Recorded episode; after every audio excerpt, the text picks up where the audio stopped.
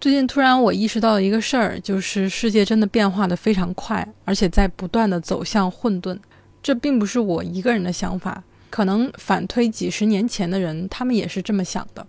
比如说，我常常会幻想比我大十岁、大二十岁的人的人生轨迹，他们当时是如何开始自己的第一段工作或者爱情。当手机或者互联网这种伴随着我出生的事物，在他们人生的早期阶段。出现的时候，他们又是怎么样的一种感受？往往在这个时候，就有那种从宏大的世界秩序里，把目光聚焦到一个个体身上的感觉。最近其实发生了非常多的事件，这种特别多的事件给我带来的一个整体的感受，就是曾经我对于世界的认知是非常扁平的。我觉得很多事情是会永恒的持续下去的。但是逐渐的，我发现很多我以为是恒定的、平稳的东西，它们都并不是一成不变的。就比方说，对工作、对互联网以及很多的事情，我曾经的想法可能都是比较固化的。但现在的话，其实未来五年对我来说都是一件非常模糊的事情。这种我所理解的世界的秩序和实际的差距，让我感受到了一种迷茫。那通常在这种时候，我就会适当的关闭一下，尽量不去思考太多外部的事件，转而探究一下我自己内心的想法。所以这么说的话，我可能还蛮擅长寻找生活的秩序的。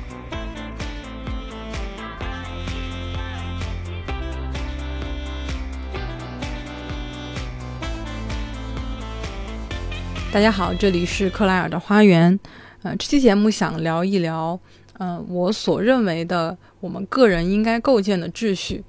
最近 MBTI 不是还蛮流行的嘛？我之前也在那个公众号推送里写过一个个人说明书，然后说了一下当时测的一个情况，我的 MBTI 类型是 ENFJ，但是我其实也提到这四个字母里，我前三个其实都是非常流动的，就是我有测出过其他的类型，而且都是不同的排列组合。但是我永远测出来不变的一项就是最后一个字母，就是 P 还是 J 的这个选项里，我往往测出来的都是 J。根据一些资料，这一类型的人好像会更喜欢在工作和决策的时候提前计划或者规划。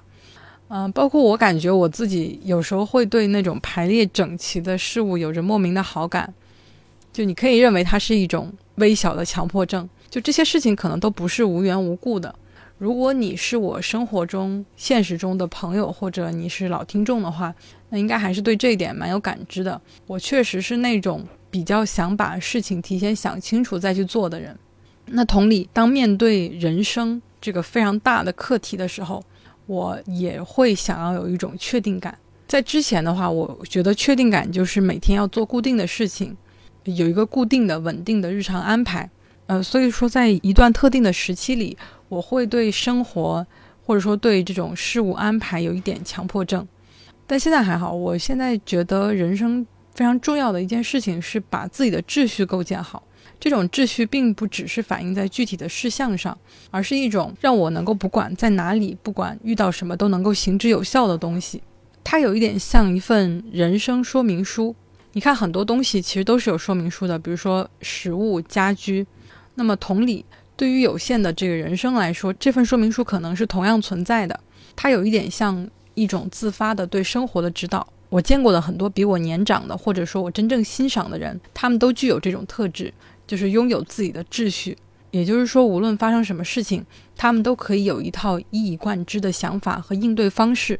这是他们在漫长的生活中修炼出来的武器。拥有这项无形的武器之后，他们就不会再害怕生活里发生的绝大多数意外和突发情况。这种秩序能够给内心带来一种平和和确定感，它能够以不变应万变，从而抵御这个混沌的世界的一切的变化。尽管我是一个比较喜欢提前规划和思考的人，我也仍然在积累我自己的这种武器，也仍然在一个很长的修炼的过程中。但至少我还是对怎么过一种有秩序的生活有那么一点思考和研究，所以说这期节目想给大家提供一个思路，比较实际的说，你可能会获取一些我自己的构建秩序的方法。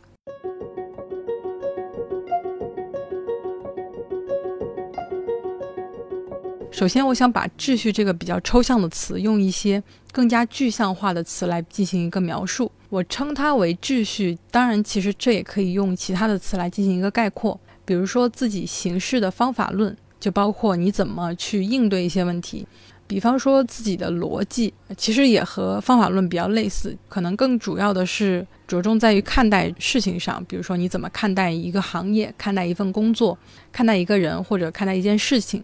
嗯，还有一些词，就比如说个人法则和原则，那可能就是我在漫长的生活中总结出来了一个适用于我自己的比较核心的原则，那我会依照着这样的一个原则进行生活。还有一个就是关于个人习惯，那这个个人习惯可能就分为生活上的或者精神上的，就比如说安排日程的习惯，还有思考的习惯。那还有比方说秩序也可以是一种自己相信的事物，当然可能信仰也算在其中。但是，嗯，除了宗教的话，其实每个人都会有一些嗯自己相信的部分。嗯，最后一个秩序可能也意味着某种智慧。虽然说我的年纪好像还轮不到谈论智慧这件事情哈，但是嗯，总体来说，呃，人的智慧应该还是随着他的年岁的增长而在不断增加的。那说了这么多的词，其实我发现个人寻找秩序的这个过程和我做播客的过程还是有一些相似之处的，因为我已经做了差不多两年的播客了嘛，虽然说更新频率不高，只是月更。但是我能确定的一点是，我在制作每一期播客的时候，就是对一个问题进行深入的思考。嗯，就比如说上一期是对有趣进行思考，再上一期是对家庭进行思考。嗯，这档播客可能就是关于寻找我自己的个人的秩序的。我以往做的所有的节目，在制作的过程中，我都会不断的构建自己的行事准则、自己的价值观、自己相信什么、遵循什么而生活。也就是说，这档播客的主题就是生活本身。如果要说克莱尔的花园这档播客和其他现有所有的播客的不同的话，那么我觉得我会说这一点。呃，所以说我接下来要提到的关于我构建自己秩序的方式，会结合着我怎么做节目这一点来讲。呃，那关于我怎么做节目、怎么思考这一点，其实也有听众想让我讲讲，恰好就可以顺便的分享一下我做播客的完整的流程。总的来说，构建自己的秩序的过程，约等于。把这个某些事情想清楚的这样的一个过程，那么我们在思考的时候，其实会涉及两个方面，一个是对外界信息的摄入，另一个是对内在自我态度的整理。那我在做一期节目的时候，其实也会结合这两方面来进行一个思考。那第一个对外界信息的摄取和管理，其实我觉得不只是做播客，大部分的脑力工作其实都需要完成这一步。嗯，所以说我觉得接下来分享还是比较具有普适性的。我们都知道，现在是一个信息过载的时代，就是信息量以指数级的增长，然后让所有人会面临一个问题，就是当我们接触到这么多的信息的时候，我们怎么样进行选择、进行筛选？我们怎么样去确定我们该相信什么、不该相信什么？我最近看了一本书，叫做《缺失的终结》，那个作者迈克尔·哈里斯，他是一个记者。那这本书是他对于互联网时代的反思。那为什么缺失会终结呢？其实就是因为在互联网时代，缺失这件事情被我们抛弃了。我们的生活中充斥着无数电子信息，它让我们彻底忘记了在没有这些技术之前的前互联网的时代。那在这本书里面，作者进行了一个非数字八月的实验。他在整个八月，他都决定。完全不上网，不接收任何消息，也不在网上浏览任何内容。他确实坚持做到了，但是比较无奈的一点是，在他断网了一个月之后，他似乎并没有收获到想象中的平静和愉悦，反而是在处理邮件中度过了恢复使用的网络的第一天。他意识到的一点是，即使他可能不可逆转的和网络和这些信息联系在一起，但他必须要做到的一点，就是要进行仔细的挑选。也就是说，我去选择当下和信息建立怎么样的联系，我觉得这也是我想要表达的，就是我们不可能完全的脱离这些信息，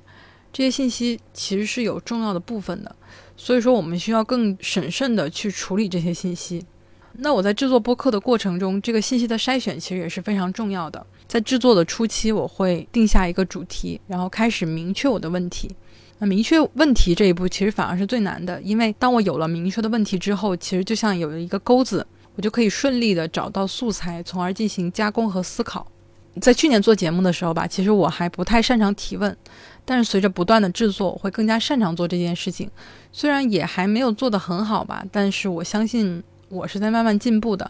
我提出的这些问题，通常没有办法被某一本书或者说某一个具体的资料囊括，不可能去照搬某一个人的观点。当我拥有了若干个围绕着这个主题的问题，我并不会立马上来干想，我会先把自己浸泡在非常多相关的文章、书籍和其他的自媒体内容上。当然，其实主要还是书，因为一方面我的很多答案是需要靠书这种比较完整的阐述才能够获得的。然后另一方面是，如果说我老看或者老听同行的内容的话，我比较担心自己的思路会受到限制。嗯，在获取了足够多的，比如说书单或者说资料之后，我会使用一个方法。这个方法是在一本叫做《如何阅读一本书》的书里提到的，就是主题阅读。我不会去线性的从头到尾的去读某一本书，而是先大概的知道这本书讲什么，它是否贴合这一期的节目的主题，它是否能够回答我问题的清单上列出的问题，然后我再跳到我想要阅读的部分来进行阅读。呃，所以说就是在做播客之后，我其实已经有点抽离了读书这个形式，我只是把读书当成和上网一样一种获取信息的方式。我现在的读书活动还是有一点功利的。因此，我就很难统计我到底读过多少本书，或者很难的去在豆瓣上进行一个标记，因为我在实行主题阅读的过程中，可能会泛泛的读很多书的某一个小小的部分。那除了做播客吧，其实生活中也会遇到很多实际的问题。当遇到这些问题的时候，我们可能很自然的想要去网上寻求答案，而且网络上也能够非常轻易的找到他人通过自己的经验总结出来的一些道理和立场。对于我来说，不管是在做播客前还是在做播客之后，我都是一个非常重度的观点消费者。但是在面对这些内容的时候，我认识到的一个很重要的事情，嗯，这件事情其实也是我从别人身上学到的，就是我们在获取这些观点的时候，一定不要被这些内容带着思路走，呃，甚至说可以偏颇一点，先假设它是有问题的，然后在这个过程中，可能更不容易被它洗脑。所有的书、新闻、自媒体这些一切观点的载体，它们本质上承载的内容全部都是观点。那这个观点其实并不等于真理和事实。其实批判性的思维是蛮重要的。呃，那除此之外，我还可以再分享两个我怎么获取信息的方式，或者说获取信息的原则。首先，第一个就是递归式的找寻信息。互联网上或者说在书里，很多信息它是转述式的。嗯，就比如说我在看的这个内容，它是引用了其他的内容。那在这个过程中，这些观点或者说这些知识，它有可能被断章取义，或者说它会根据表达者的态度而进行适当的一个删减。那这时候在判断这个引用的内容对你来说是有用的话，我觉得就可以一层一层的往上找。不断的递归式的往上搜索，就比如说我在 show note 里会非常详细的写上我做这些播客的一个信息的来源。那如果说你认同我的内容，那想要进一步的了解更多的话，那么其实这个节目的 show note 就给你提供了这样的一个渠道，你就可以找到比我更厉害的人，他们是怎么想问题的，他们的观点是什么，就把我作为一个跳板跳到更高的一个地方。同理，其实你也可以关注你关注的博主、关注的人，读你喜欢的作家读的书，看你认可的人他们的信息来源，就这样一层一层的往上。这个原则能够很大程度的减少信息的筛选难度。你在这样一层一层的跳跃上去的时候，其深度一定是越来越深的。但是反过来说，这样也会导致另一个问题，就是有可能陷入信息茧房，因为用这种方式，你看到的很有可能是越来越同质化的内容。呃，所以说第二个原则其实就应该是保持一个开放的态度，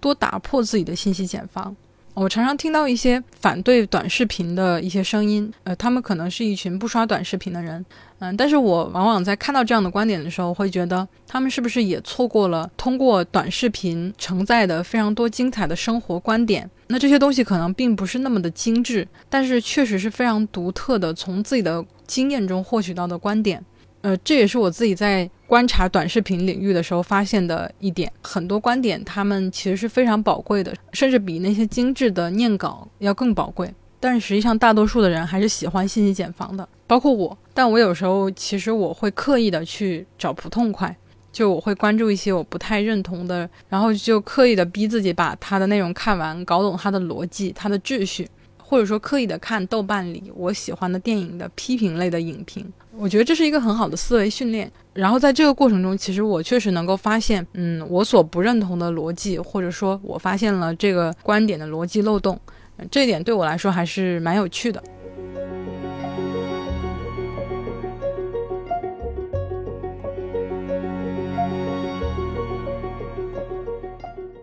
第二个点就是对自我进行感知。有一句话是这样说的：就未经审视的生活是不值得过的。我做播客的过程其实也是一个自我审视的过程。对标到播客上，就是我在制作节目的时候，只靠上面说的缝缝补补他人的观点当然是不够的。我需要在这个节目里产生真正的自己的思考。那这时候我肯定是需要一些来自我自己生活的真正的经验。其实我觉得我还不太够格谈论这件事情，因为我确实不是那种。经历过波澜壮阔、大风大浪的人，或者说我见的世面其实还不够多，嗯，但是我其实并不觉得只有站到特别高的平台上才能够表达或者自我察觉。即使我还是小透明阶段，我仍然可以在当前的我所经历的这些事情中得到一些启发和感受。这里就分享一个现阶段发掘我自己生活经验的方法，它核心的点就在于不让我自己的感受溜走，哪怕是我经历的很小的事情。比如说跟一个朋友的谈话，或者说出去参加了某一个活动，经过反复的琢磨，其实我也能够发现新的东西。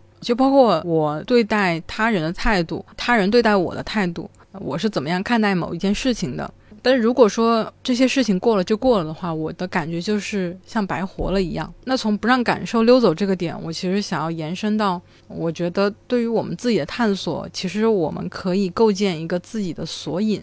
类似于制作一个自己的 wiki，呃，对我来说有很多东西都可以成为我的索引，嗯，比如说手账，我算是半个手账爱好者。在手账圈里有一个非常有趣的术语，给大家分享一下，叫做手账体系。手账体系的意思呢，就是说使用很多不同功能的笔记本来记录不同的事项，比如说自己的工作、观影记录、阅读记录等等。这个词真的很有意思，就是它一方面给我一种一切都安排好的安心感，都会被记录下来的感觉，嗯，但是另一方面，它也给我了一点负担。我觉得体系是一个过于极致的记录形式，但是就像我在好多期之前聊笔记的那期说过的，我希望记录不只是流于一个形式，我想把体系这个概念延伸一下，就是不如把体系换成维基百科那个 wiki。我觉得重要的是要构建一个自己想事情、做事情的索引，应该去关注我们到底要记录什么样的内容。就比方说，我自己平时会比较注意把生活中发生的一些事情进行记录，当然并不是那种很复杂的记录，但是我会去反思一个很小的点，就是在某一个非常微小的情境下，为什么我当时会那么想、会那么做？我那么做是正确的吗？还是错误的？那在这个记录的过程中，我其实就实现了一次与自我的对话。这样的对话不断的进行下去之后，我自然而然的就会更加了解自己的想法，更能有一个不太容易被他人左右的行事风格。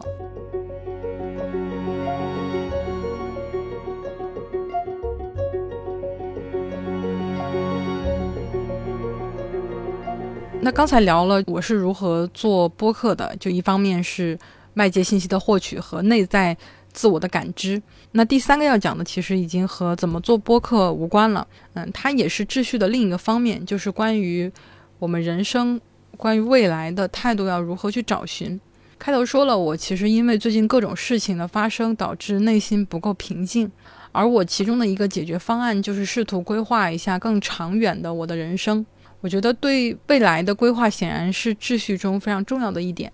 清楚自己未来想要做什么，并且评估一下。应该怎么做？这点对现阶段的我来说还蛮重要的。嗯，我首先阅读了一些和人生这个大主题相关的内容，然后发现了一件事情，就是人如果不考虑和外界的交互，他把目光聚焦在自己的人生这件事情上的时候，那么他要关心的内容几乎是比较恒定而且有限的。比如说，在《记事本圆梦计划》这本书里面，作者把人生归纳成了六个部分。第一个是修养和知识，第二个是健康，第三个是心灵和精神，然后再往上一个层次是个人和家庭，以及社会和工作，最上一个层次就是金钱和物质。那它的逻辑其实是我们先要把底层的，比如说修养、健康、精神这一部分基础的修身部分完成，然后再到呃个人家庭就是齐家的部分，最后可能才到一个比较高的收获的阶段，就是治国平天下的层次。在斯坦福大学人生设计课这本书里面，也有非常类似的归纳，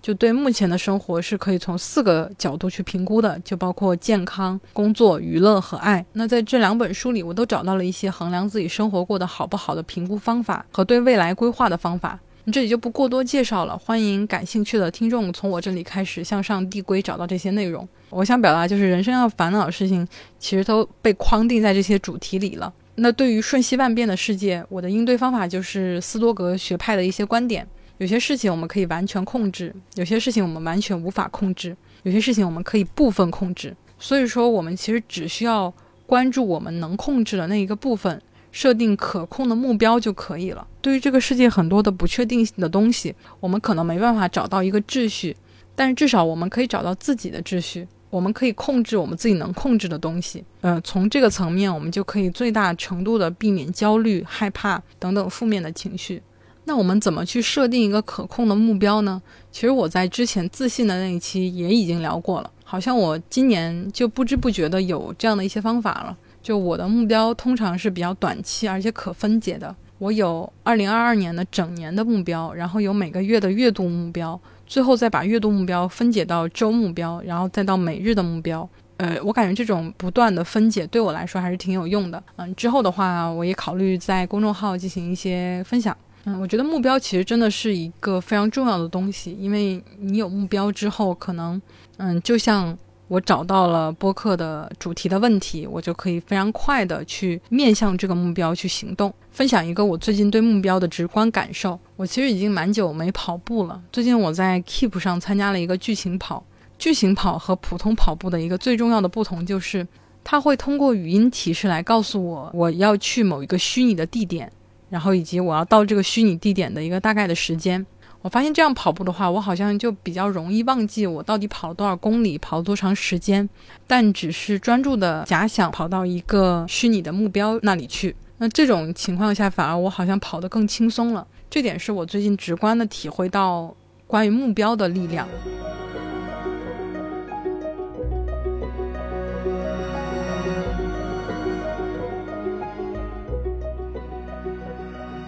以上谈了蛮多关于我如何找到秩序的一些方式，无论是对于外界信息、对于我们自身的态度、对于未来的规划，他们都是能够帮助我找到秩序的工具。我以上分享的都是我找到方法论的一些方法论，但其实最后我觉得最重要的一点就是行动，呃，也是我认为这些秩序最后要变成的东西。嗯，最近我完整的看完的一本书是《行动瑜伽》，它虽然有一些宗教的基础，但是它其中的。理念让我非常受启发。行动瑜伽指的就是人在不断的行动的过程中，应该是专注而且强烈的，内心应该是不直并且安稳的，是一种无动机的行动。这里引用一段书中的话：理想的人应该是这样的，他既能在最为寂静和孤独中发现最为强烈的行动，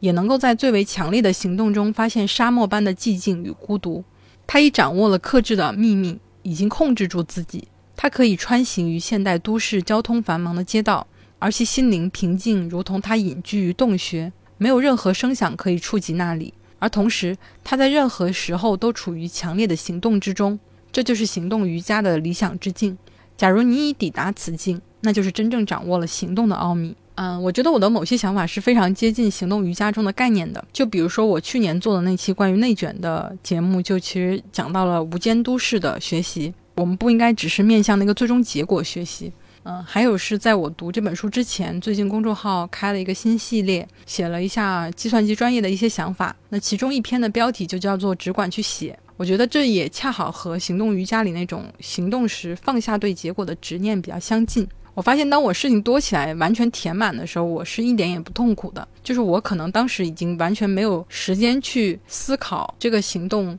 之后到底要带来什么样的收益。反而是比较闲的时候，有心情瞎想的时候，在这些思想的缝隙之中，还是能填上一丝焦虑和恐惧。我也在考虑播客或者说自媒体这件事情能否长期的做下去，即使它并不能带来收益和名气。最后我的答案好像是做播客这个行动本身对我来说就是好的。我现在其实并没有那么在意它究竟能不能带来很多的收益或者名气。呃，我觉得我在制作的过程中始终是在构建我自己的秩序，而播客不过是构建这个秩序的其中一个行动罢了，还是可以再继续坚持下去的。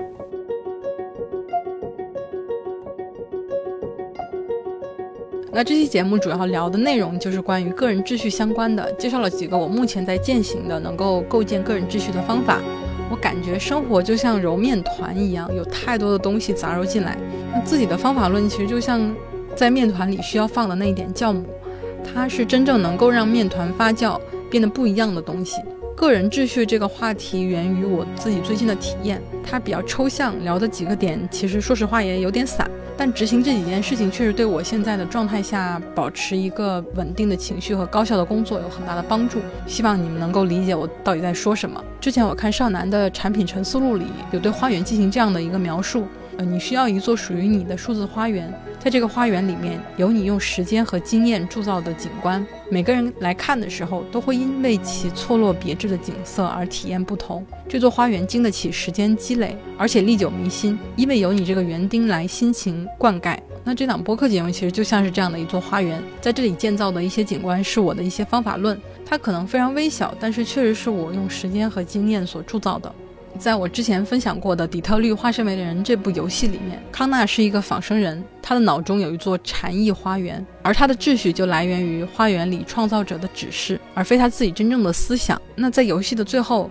康纳冲破了那座花园，获得了属于他自己的真正的秩序。我当时玩的时候还没有感觉，现在发现它其实具有某种隐喻。每个人其实都有一座花园，那座花园就象征着我们的秩序。它可能是一些还未经审视的方法论，但我觉得这座花园总归不会，也不应该是一成不变的。希望大家都能在世界的混沌里构建自己的秩序，构建自己的花园。那么，以上就是这期节目的全部内容，我们下期再见。